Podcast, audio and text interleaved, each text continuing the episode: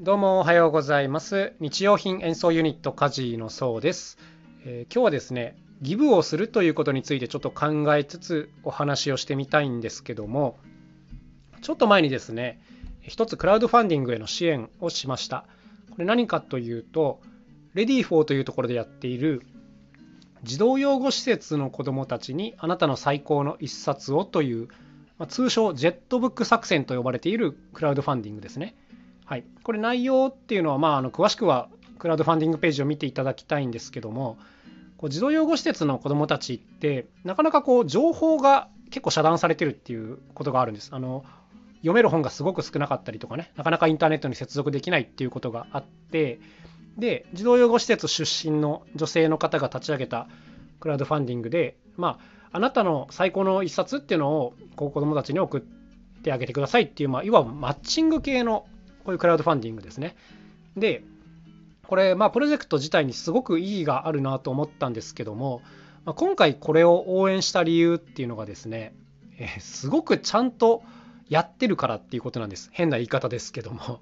で、なぜあの僕がこのプロジェクトを知ったかっていうと、えっと、Yahoo ニュースに掲載されてたんですね。はい、毎日新聞がこのクラウドファンディングを記事にして、それが Yahoo ニュースに掲載されてて、まあ、それで知って、まあ、すぐ支援したという流れになったんですけどもあのこれって多分ね偶然じゃないんですよ。うん、要するにこれいくらいいプロジェクトを作ったってそれがこう Yahoo ニュースにまで載ってくるっていうのはあの当然ねあの偶然ではないんですよね。あのおそこれはあの本人が言ってるわけではないですけどおそらくしっかりあの毎日新聞の記者に対してアプローチをかけて記事化してそれをちゃんとこのクラウドファンディング期間内に Yahoo ニュースにまで持っていくっていう流れがこのね実行者はね絶対に見えていたと思います。うん、これもだからあのプレスリリースを含めた広報の作戦だったなと思うんですけどもあのこういう流れをまあ綺麗に作っていてそれがちゃんとはまったっていう人なんですね実行者がね。だからまあ何が言いたいかっていうとこのプロジェクトをやる人は達成したら絶対にやってくれるだろうっていうのがもう分かったっていうことなんですね。あの伝わりますかこれ？なんかクラウドファンディングでこうお金を出してもね結構プロジェクト失敗みたいなこともありえるわけですよ。うん、あの商品だったらなんか商品が結局うまく作れなかったとかねでこういうプロジェクトでももともと想定してた期間内に全く終わらないとかあのなんか全然こううまいこと進まずに止まってしまったみたいなことってまあよくあることなんですけどもこのね何て言うんですかねちゃんとプレスリリースとかやってるっていう時点であのいやこの実行者は絶対やってくれるなっていうのがもう分かったんでだからこう躊躇なく支援できたっていうのもあります。でこれねすごい大事なことだなと思ったんですね。だからプロジェクトをいかにいいのを作るかっていうのはもちろん大事なことだしそのプロジェクトページをちゃんとデザインするっていうのももちろん大事なことなんですがこうちゃんと実行できる人間であるっていうのを証明してくれる人に対してはめちゃくちゃ応援しやすいっていう話なんですよ。でちなみにこの実行者の方っていうのは、えっと、まだ学生です。であの多分これ以前の何て言うんですかね他の実績っていうのはほぼないに等しいと思うんですが、まあ、ただねやっぱりこういう流れを作ったっていう時点であの僕はこの実行者の方をもう信用してしまったのでまあまあちゃんとあの結果出してるなっていう感じですよね。いや本当あの素晴らしいやり方だなと思いました。うん、でまあまああのこういったことがあるんでよかったらこのページあのお勉強のためによぜひね覗いてみてほしいなと思うんですけどもジェットブック作戦で調べると出てくると思います。えっ、と山内優奈さんという方がやってらっしゃいます。えっ、とね非常にね ちゃんとちゃんとやってるなっていう感じなんであの面白い面白いって言っちゃあれですけどね結構他のねプロジェクトとかを覗いてるとこの人言ってることはいいけど本当にやるんかこれっていうのがね少なくないんですよ。うん、応援してもいいけどあの普通にこれ途中で詰まっちゃうような多分こういうとこでっていう突っ込みどころのあるプロジェクトがやっぱねすごく多いのでうんなんかそこのハードルを超えるっていうのはねやっぱ行動してもらうしかないんですよね。はい、だからねこれすごい大事なことだなと思いました。うん、でまあまあちょっと前半でこんな話をしちゃったんですけどまあギブする要するに与えるっていうことですよね。で僕自身も、まあ、できるだけあのやっぱいろんな人にですね何ですかギブする人生にしていきたいなと思っているんですけどやっぱね何でもかんでもギブするわけでは当然ないんですよ。でただ自分がギブしやすい傾向の人っていうのは、まあ、確かにいてそれはやっぱりこういう、まあ、行動力のある人ですよね。行動力あるっていうかちゃんとあの流れを作って先を見据えて実行してくれるっていう風な人であればもう躊躇なくギブするっていう感じなんです。うん、でこれができないあのただくださいください系の人だとやっぱね 絶対ギブしないなっていう感じなんですよね。うん、でこの線引きっていうのはすごい分かっといた方がいいなと思っていてこれでもね多分ね僕と似たような考え方の人っていうのは結構いると思うんですね。うん、この人は変な話ですけどねもし恩を売ったら確実に返してくれるっていう人だったらあの応援しやすいじゃないですか。はい、あのこれってあの利害の話をしてますけどでも利害関係がちゃんと理解できる人の方がねいいと思うんですよ。うん、であのもしくはねちゃんと返してくれる。もしくはえ自分じゃなくても別の人にちゃんと返してくれるっていうところ、